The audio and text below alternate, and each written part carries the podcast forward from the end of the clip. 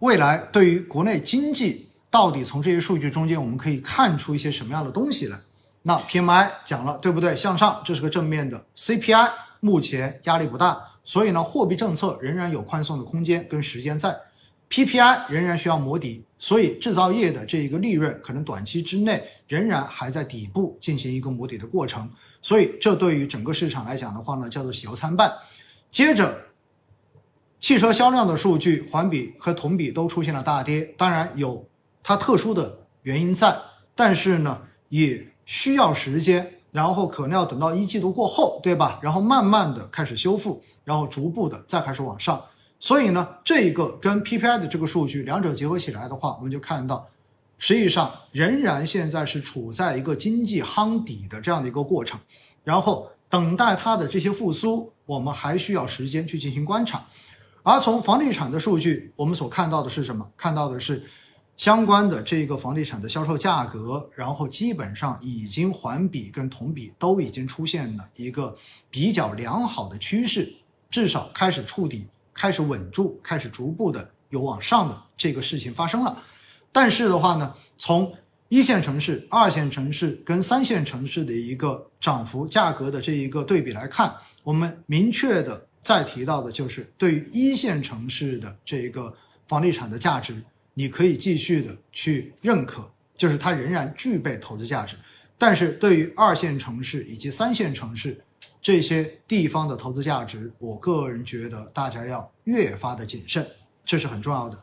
而社融数据呢，其实已经反复的跟大家讲过了，其实仍然是企业对于复苏的预期远远超过了居民对于复苏的预期，所以企业的信心现在是明显的强于居民端的信心。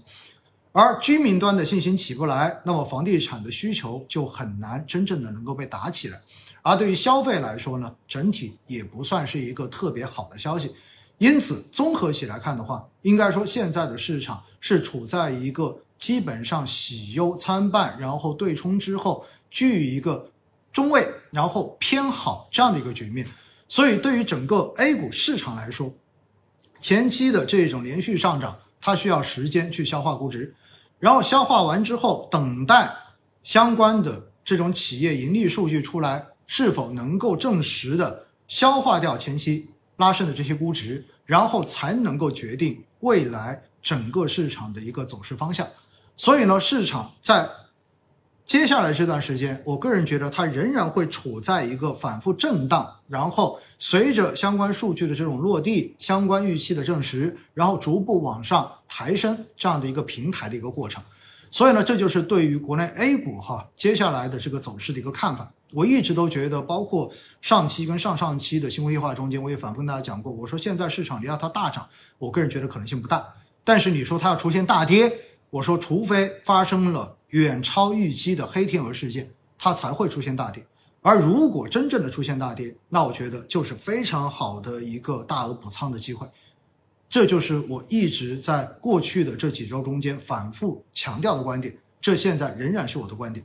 当然，外围的这个环境现在肯定不好，这这说的很明白哈，肯定不好。但是呢，呃，在过去的这两天，我们看到就是。国家的相关的领导人，然后去到了慕尼黑参加这样的一个国际的对话。那么中美之间也有非正式的这个会晤。那不管双方是不是各说各话，但至少这个面是见上了，对吧？然后意见是有互相的传达到了。那这总比不见面，总比互相的隔空喊话，我个人觉得呢，还是要更好一些。当然，今天我刚才看到了，大家说是吧？说拜登去呃乌克兰了。然后的话呢，说我们的领导人去，呃，相关的官员，然后直接去俄罗去莫斯科了。那么这是不是又会意味着怎么怎么样？反正呢，我一直强调的就是中美之间的博弈，以及现在中国呃，以及现在美国拉拢盟友来孤立中国，来打造对于中国的这种脱钩，然后去练这一些的趋势，基本上已经非常非常的明显了。所以呢，这一次哈，我们看到王毅去到欧洲，基本上也是密集的跟欧洲的各国主要的领导、主要国家的领导人都进行了一一的会晤。而且呢，会晤之后，我们所看到相关的国家领导人所对外发表的这种讲话，实际上呢，多多少少还是会有点往我们这一边的拉回来了一点点。因此呢，我个人觉得哈，这种国际环境基本上就是常态，只不过呢，一段时间可能对我们来说看上去显得更困难，而后一段时间可能又因为会晤，因为其他原因又会变得和缓一点。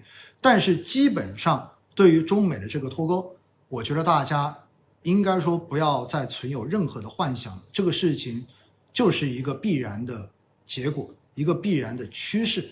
只不过这一个速度会去到多快，这个方法会以什么样的方式来实现，这是我们未来需要去关注的。因为市场现在的预期，基本上我个人觉得哈，也是这样一个预期。但是呢，相关的这一种速度如果有超预期的这种变化，可能会对，比如说半导体，准确的说哈，应该是对于相关是直接受到供销影响的这些行业。会产生短期的这种干扰，甚至于有可能会影响到某些主要以海外的这个市场作为收入来源的这些公司的一个盈利，可能它受到的这个影响会非常非常的直接。因此呢，大家习惯，但是习惯了之后，还是要小心短期有可能会有一些超预期的这样的消息出现。但是呢，这个事情就是什么？叫做你听多了、听久了之后，自然。你就钝化了，真的就是这样子的。最开始是最怕的，但是听多了之后就钝化了。钝化之后，你就发现它对于市场的影响其实已经 press in 了，就是市场的这个定价已经充分的反映了这种担忧跟需求，所以这个时候你就已经不存在要去担心的问题了。